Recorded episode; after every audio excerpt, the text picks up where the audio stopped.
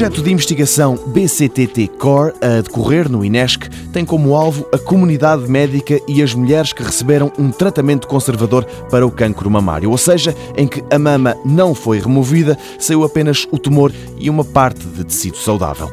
O responsável por este BCTT Core, Helder Oliveira, sublinha que a iniciativa, numa primeira fase, pretende apenas avaliar o resultado estético desse tratamento, uma necessidade que os médicos têm sentido. Existem dois tipos de tratamento.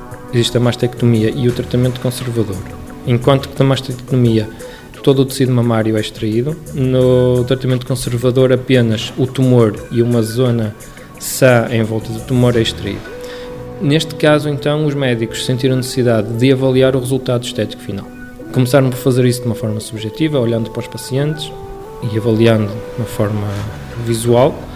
Isso é completamente subjetivo, isto é, depende da experiência do médico, depende do estado de espírito do médico e muitas das vezes era o próprio cirurgião que fazia a própria avaliação do seu resultado. E isso não é o que se quer. A ideia é então avaliar os resultados, mas de uma forma objetiva, um processo que está a ser usado em 30 clínicas em todo o mundo. Eldor Oliveira explica que com o BCTT Core são as máquinas que fazem a avaliação recorrendo à fotografia. Através de imagens frontais da paciente, são extraídas algumas características e, por comparação entre a mama que foi operada e a mama não operada, é dado um resultado estético numa escala de, de 1 a 4, de mau a muito bom, que os médicos podem usar em termos comparativos, eles podem comparar entre eles os resultados de determinadas técnicas aplicadas e podem também corrigir as técnicas cirúrgicas que eles fizeram. E este é o ponto em que o projeto está, mas o objetivo é mais ambicioso. Os engenheiros portugueses querem mostrar à mulher, antes dela ser operada,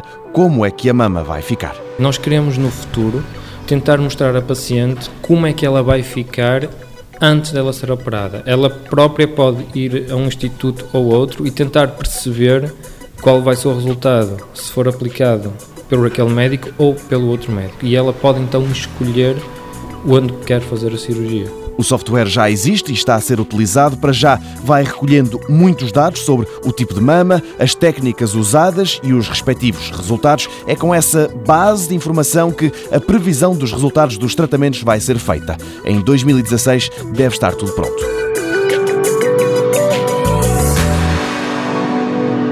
Mundo Novo, um programa do Concurso Nacional de Inovação BSTSF.